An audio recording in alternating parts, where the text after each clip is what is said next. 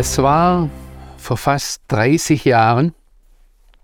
Meine Frau und ich hatten beide Theologie studiert und wir standen vor der Frage, was nun? Und eigentlich hatten wir uns vorbereitet auf einen Gemeindedienst in Deutschland oder in Tschechien.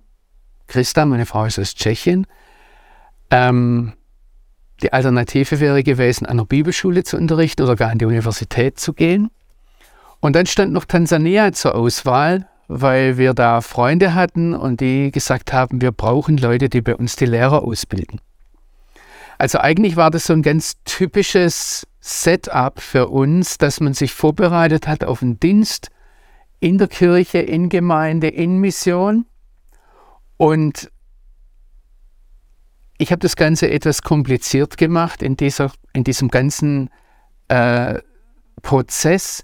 Ich habe mich nämlich gefragt, wie war das und wie ist das, wenn Gott Menschen beruft? Ist das so wie heute, dass ich meine Gaben entdecke, dass ich eine Ausbildung mache und dann ähm, mich bei, um eine Pfarrstelle bewerbe oder äh, eine Gemeinde aufbaue oder zu einer Gemeinde gehe und sage, bitte sendet mich aus nach Afrika gebt mir auch das Geld dazu oder helft mir einen Freundeskreis aufzubauen.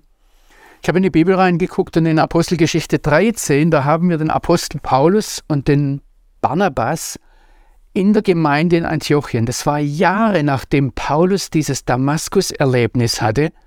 Und dann heißt es, dass der Heilige Geist zur Gemeinde in Antiochien sprach, sendet mir aus den Paulus und den Barnabas zu dem Dienst, zu, denen ich, äh, zu dem ich ihn berufen habe. Und für uns damals war es so, ich habe gesagt, Herr, ich möchte irgendwo diesen Ruf sehen, hören. Ich möchte wissen, wo du mich haben möchtest. Und der Ruf kam nicht. Ich weiß nicht, ob es daran lag, dass der Heilige Geist damals nicht gesprochen hat oder dass die Gemeinde nicht gehört hat, aber es kam einfach nichts von außen. Es war eine ziemlich spannende, spannungsgeladene Zeit für uns als Familie. Und dann kam ein Ruf in eine ganz andere Richtung, und zwar nach Israel.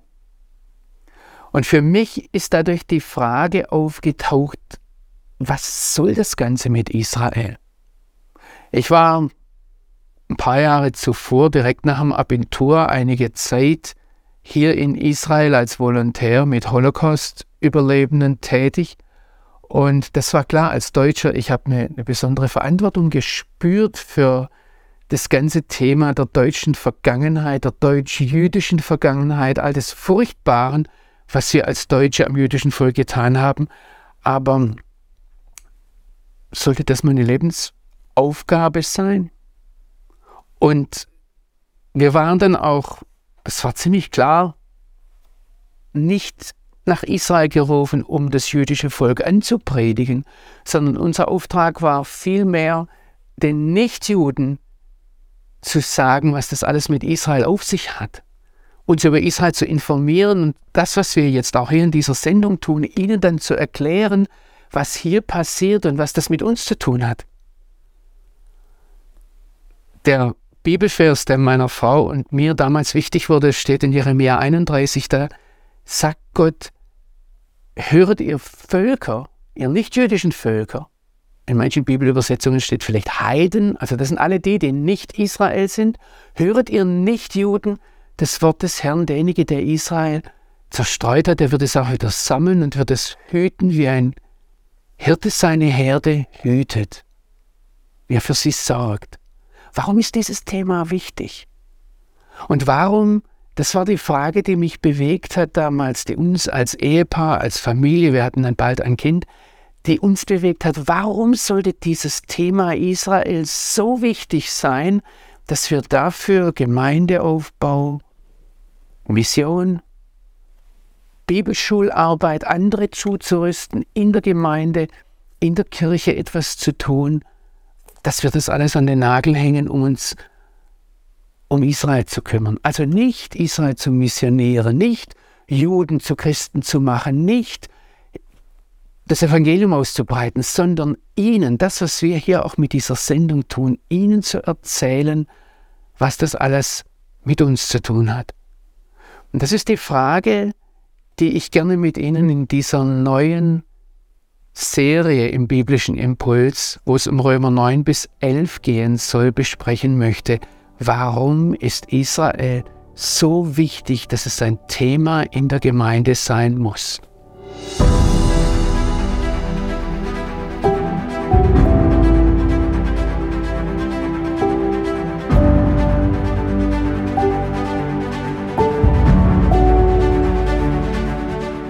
Geht um die Frage, warum ist Israel so wichtig und wir wollen uns Römer 9 bis 11 ansehen. Ich habe sehr früh gelernt, im Theologiestudium, aber dann besonders auch, als ich mit äh, Rabbinern äh, die Bibel studiert habe und den Talmud, dass man, um einen Text zu verstehen, immer den Kontext, den Zusammenhang sehen muss. Und deshalb möchte ich Sie jetzt einladen, ganz kurz einmal einen einen weiten Blick auf den ganzen Römerbrief zu sehen, um zu sehen, wie passen da diese drei Kapitel Römer 9 bis 11 hinein, in denen es um Israel geht. Der Römerbrief ist, wenn wir das ganz grob ansehen, hat drei Teile, so wird er auch traditionell ausgelegt, behandelt. Und zwar zunächst mal die ähm, ersten acht Kapitel, Römer 1 bis 8, dann 9 bis 11 und dann 12 bis 16. In Römer 1 bis 8 wenn ich da einmal zurückblättere, um was geht es da? Ähm, ich fasse Ihnen die ersten drei Kapitel ganz, ganz kurz zusammen. In Kapitel 1 sagt der äh, Paulus, dass die Nichtjuden verloren sind, dass sie nichts sind. In Kapitel 2 sagt er, die Juden sind nichts. Und in Kapitel 3 sagt er, alle beide sind nichts. So kann man das ganz, ganz kurz zusammenfassen, wenn ich es mehr theologisch sagen möchte. Er sagt, da ist nicht einer, der gerecht wäre, ihnen fehlt allen diese Gegenwart, diese Verbindung mit dem lebendigen Gott. Sie sind alle Sünder. Und was jetzt Paulus anfängt in Kapitel 4, er, er sagt, wie kommen wir dahin, dass wir eine Verbindung mit dem lebendigen Gott haben können. Und er stellt uns in Kapitel 4 den Abraham vor als den Vater des Glaubens. In Kapitel 5, da werden uns zwei Menschen gegenübergestellt. Der eine ist Adam, der erste Mensch, der von Gott geschaffen wurde. Und was Paulus sagt, wie durch diesen ersten Menschen die Sünde in die Welt kam, so kommt durch den zweiten Adam, durch den Christus, durch Jesus, die Gerechtigkeit, die Bewältigung, die Lösung dieses Problems Sünde in die Welt. In Kapitel 6, da sehen wir, dass wir mit Christus mit dem Messias sterben müssen. Und das ist, er sagt, so wie wir mit ihm sterben, werden wir dann auch mit ihm auferstehen. Und stellen Sie sich das einmal vor, wenn eine Leiche da liegt und man die kitzelt, da gibt es keine Reaktion. Und genauso sagt der Paulus, sollen wir für die Sünde gestorben sein. Dann kommt aber das Kapitel 7 und der Paulus stellt fest, die ich sage es einmal so salopp, die Leiche lacht. Wir lassen uns von der Sünde kitzeln und Kapitel 7 im Römerbrief ist ein ganz verzweifeltes Kapitel, wo der Paulus aufschreit, ich tue das, was ich nicht tun will. Und das, was ich tun will, das tue ich nicht. Er beschreibt dieses Dilemma, in dem wir als Christen stehen, wenn es ums Thema Sünde geht und wenn wir die Sünde ernst nehmen.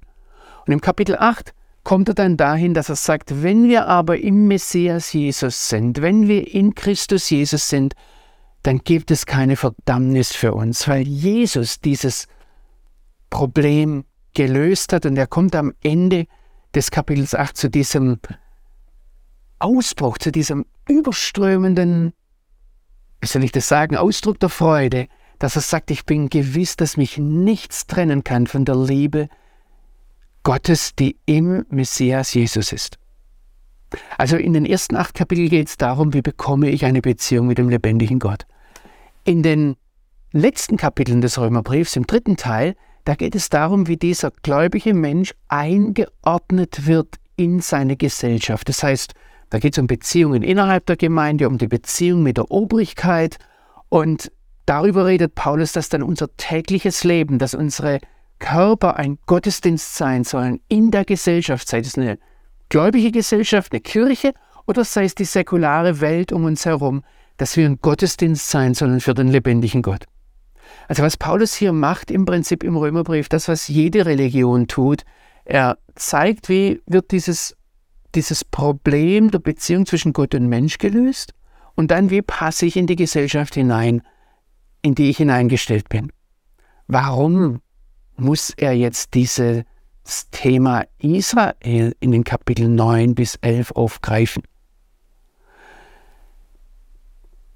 Das ist der eigentliche Unterschied was das, die biblische Offenbarung unterscheidet von allen Religionen, dass es hier einen roten Faden gibt durch die Geschichte, dass es nicht nur theoretisch-philosophisch-theologisches Problem gibt, wie ich mit Gott ins Reine komme und mit meinen Menschen, sondern dass die Bibel uns bezeugt, dass am Anfang ein Schöpfer dasteht und am Ende wird uns dieser Schöpfer zur Rechenschaft äh, ziehen. Und der rote Faden dazwischen drin in der Geschichte, der sich vom ersten Buch der Bibel bis zum letzten durchzieht, das ist Israel. Das heißt, die Existenz Israels erinnert uns an den Schöpfer und auch an den Richter oder Erlöser, dem wir entgegengehen.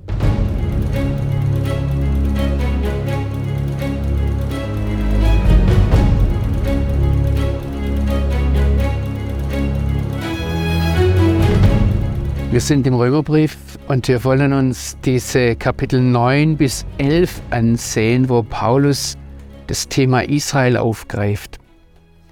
Ursprünglich war die Bibel nicht in Kapitel eingeteilt. Auch Paulus hat den Römerbrief als Brief geschrieben und es ist wichtig, dass wir ihn als solchen lesen.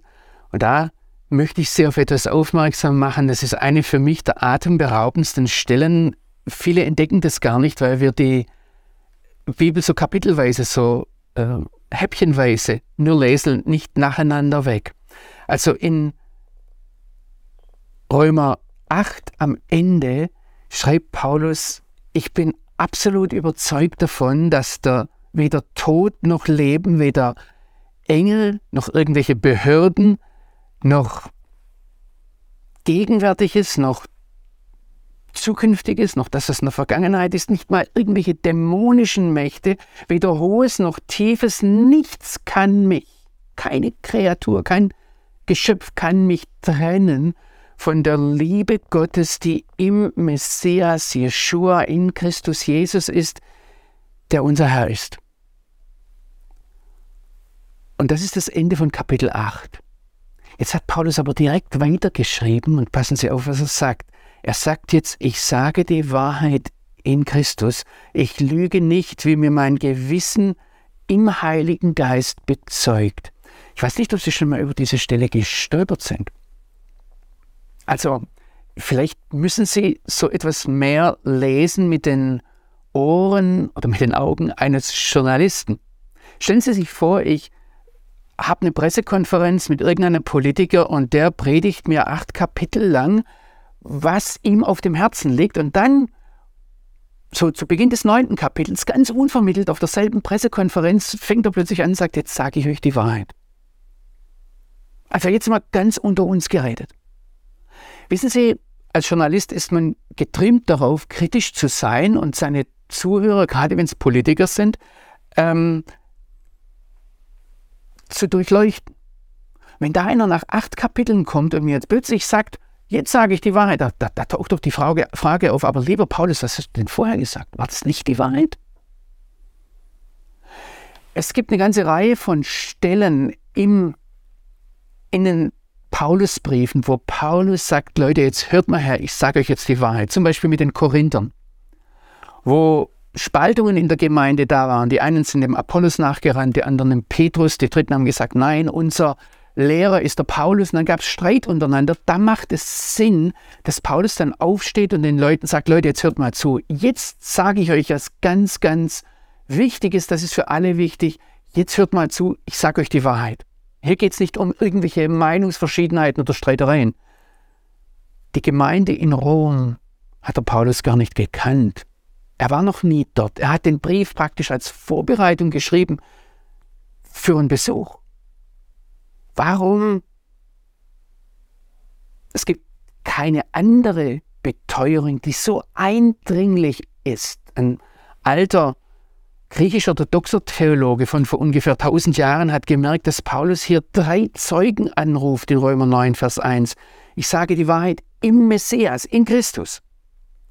Wie mir mein Gewissen, also die höchste moralische, ethische Instanz in mir bezeugt, und dann bringt er noch den dritten Zeugen, der Heilige Geist, der den Messias und mein Gewissen miteinander verbindet. Warum betont Paulus das so? Warum hat er es nicht am Anfang gesagt des Römerbriefes, dass er sagt, Leute, ich schreibe euch jetzt nicht einfach nur irgendeinen Brief, sondern ich sage euch was ganz Wichtiges. Ich rede, das sagt er auch am Anfang, als Apostel Jesu Christi. Im Prinzip sagt er mit neutestamentlichen Worten dasselbe, wie wenn ein Prophet im Alten Testament sagt, so spricht der Herr. Warum hat er das nicht am Anfang gesagt? Er sagt im Folgenden, dass es einen Schmerz gibt, der seine ganze Existenz durchzieht. Das ist im Vers 2. Er sagt, da gibt es eine Traurigkeit, einen Schmerz, der meine ganze Existenz so durchzieht, das kann man als Europäer fast nicht beschreiben, weil wir unseren Schmerz gern verstecken. Wenn, wenn Prominenz auf einer Beerdigung ist, dann setzen sie Sonnenbrillen auf, damit man nicht sieht, dass da vielleicht eine Träne kommt. Wir haben gelernt, uns zu beherrschen. Orientalen sind ganz anders.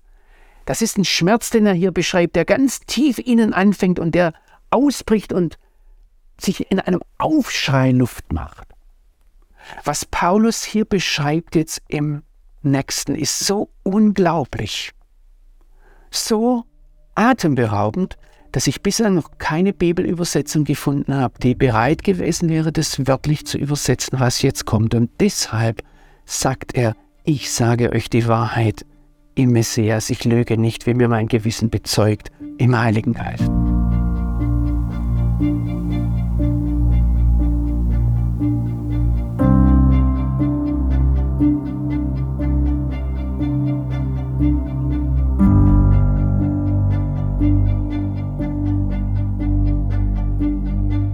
Ich habe Sie, liebe Zuschauer, bei unserer letzten Betrachtung von Römer 9 bis 11 am Schluss etwas im Regen stehen lassen. Wir haben gesehen, dass Paulus hier ganz nachdrücklich sagt, ich sage die Wahrheit in Christus, ich lüge nicht.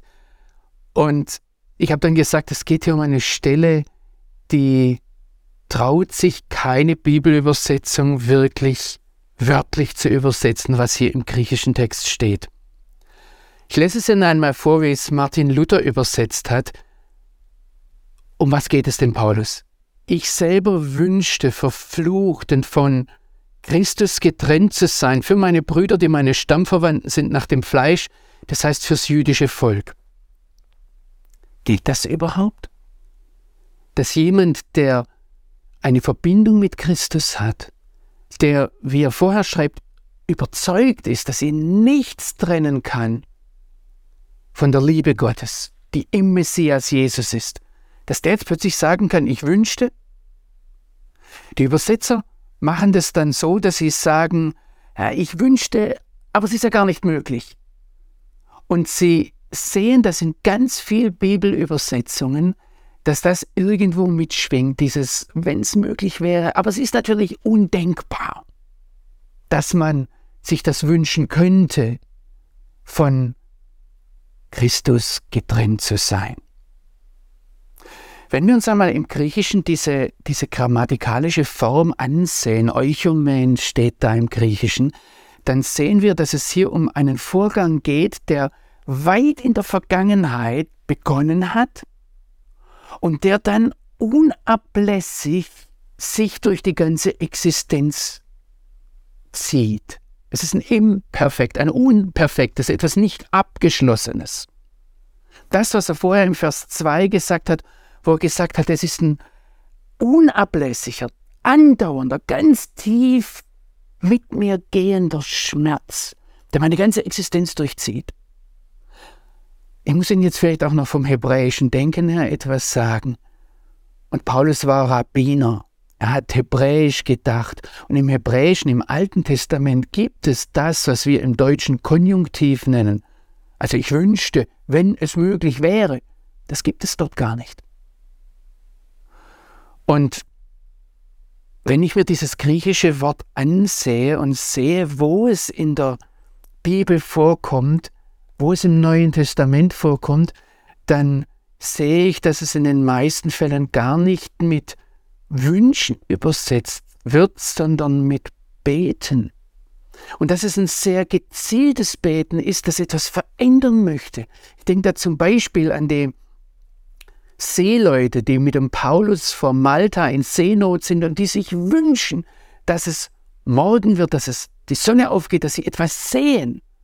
Sie treiben dort auf eine Steilküste zu, das merken sie und haben Angst, dass das Schiff zerschellt. Die haben nicht gewünscht, wenn es denn möglich wäre, aber es war ein rein theoretischer Wunsch. Nein, die haben sich das gewünscht mit ihrer ganzen Existenz. Oder Paulus steht vor dem König Agrippas und sagt, ich wünschte, wenn es denn möglich wäre, jetzt übersetze ich es einmal so, ja, dass auch du, König Agrippas, über kurz oder lang das würdest, was ich bin, nämlich einer, der an Jesus glaubt. Nein, Paulus hat seine ganze Existenz investiert, dass Agrippas auch zum Glauben an Jesus kommt. Und wenn wir diesem griechischen Wort ich wünschte, verflucht und von Christus getrennt zu sein, also noch etwas mehr nachgehen, dann es gibt zu jedem Verb ein Hauptwort, ein Substantiv. Und das Substantiv von Euchome heißt Euche. Und das ist nicht der fromme Wunsch oder auch nur das Gebet, sondern Euche im Griechischen ist das Gelübde, ist der Schwur. Das heißt, was Paulus hier sagt, ist, ich habe in der Vergangenheit angefangen, darum zu beten. Und dieses Gebet durch sieht meine ganze Existenz. Ich lege mich in diesem Gebet vor Gott mit einem Schwur, mit einem Eid fest. Ich möchte verflucht und vom Messias getrennt sein für das jüdische Volk. Sehen Sie, als ich das entdeckt habe, diesen Bibeltext, das hat mich wochenlang mitgenommen. Ich kann Sie da jetzt nur kurz hineinnehmen. Ich habe mich gefragt, wie ist das möglich? Ich verstehe die Bibelübersetzer, die nicht übersetzen wollen, was hier steht. Aber konnte der Paulus kein Griechisch? Wusste er nicht, was er gesagt hat? Wie gehen wir damit um, dass er sagt, ich bete darum, verflucht und von Christus getrennt zu sein für das jüdische Volk?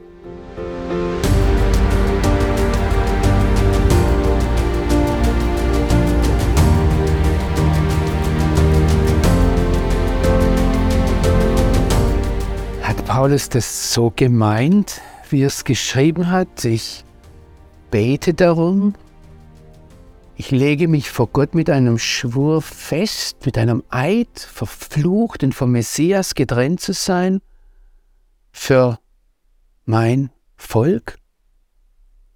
Sehen Sie, für mich war das damals, als ich mich damit beschäftigt habe, zum ersten Mal, als ich mich gefragt habe, wie wichtig darf Israel sein, eine ganz entscheidende Frage, weil immer wieder Leute kamen und sagen, ja Johannes, deine Begeisterung für, für Israel und das Land ist schon gut, aber vergiss Jesus nicht darüber. Und ich habe mich dann immer wieder verteidigt. Und habe gesagt, nein, Jesus ist natürlich das Allerwichtigste, aber Israel ist auch wichtig. Und hier begegne ich jetzt dem Paulus, der macht gar keine Anstrengungen, sich zu verteidigen. Der sagt, wenn es um Israel geht, dann bin ich bereit, den Messias aufzugeben das Wichtigste, das Heil, nicht nur das Gesundheit oder hier in diesem Leben, sondern das ewige Heil. Wie gehe ich damit um? Ich habe sie jetzt eine Woche in Spannung gelassen seit dem letzten biblischen Impuls.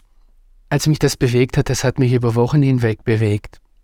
Und mir ist dann aufgefallen, mich hat es getroffen, dass ich noch mehr solche verrückte Israel-Fans in der Bibel gefunden habe. Denken Sie einmal an den Mose.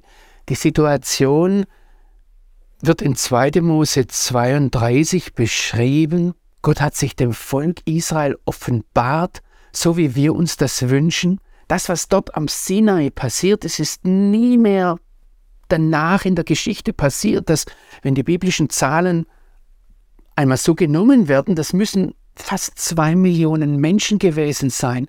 Und denen hat sich Gott offenbart. Der Berg hat gebebt, der Berg hat geraucht, da war Feuer, da waren Wolken.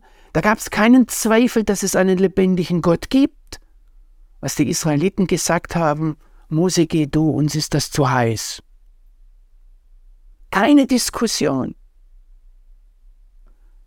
ob es diesen lebendigen Gott gibt. Sehen Sie an Pfingsten zum Beispiel, als die Kirche entstanden ist, da, da haben viele drumherum gesehen, okay, da gab es Feuerflammen auf den Leuten und die sahen aus, wie wenn sie betrunken gewesen wären. Und dann musste der Petrus erklären, was da passiert ist. Am Berg Sinai musste niemand erklären. Und trotzdem war dieses Volk in der Lage, den Mose auf den Berg zu schicken und innerhalb eines Monats haben sie gesagt, wir wollen lieber einen Gott, den wir drehen und wenden können, den wir ausrichten, dem folgen wir gerne nach, wenn wir ihn ausrichten können und sagen, wir gehen dir nach, aber in der Richtung, die wir bestimmen. Und so haben sie sich das goldene Kalb gebaut. Und es ist absolut verständlich, dass Gott an diesem Punkt sagt, mit diesem Volk will ich nichts mehr zu tun haben.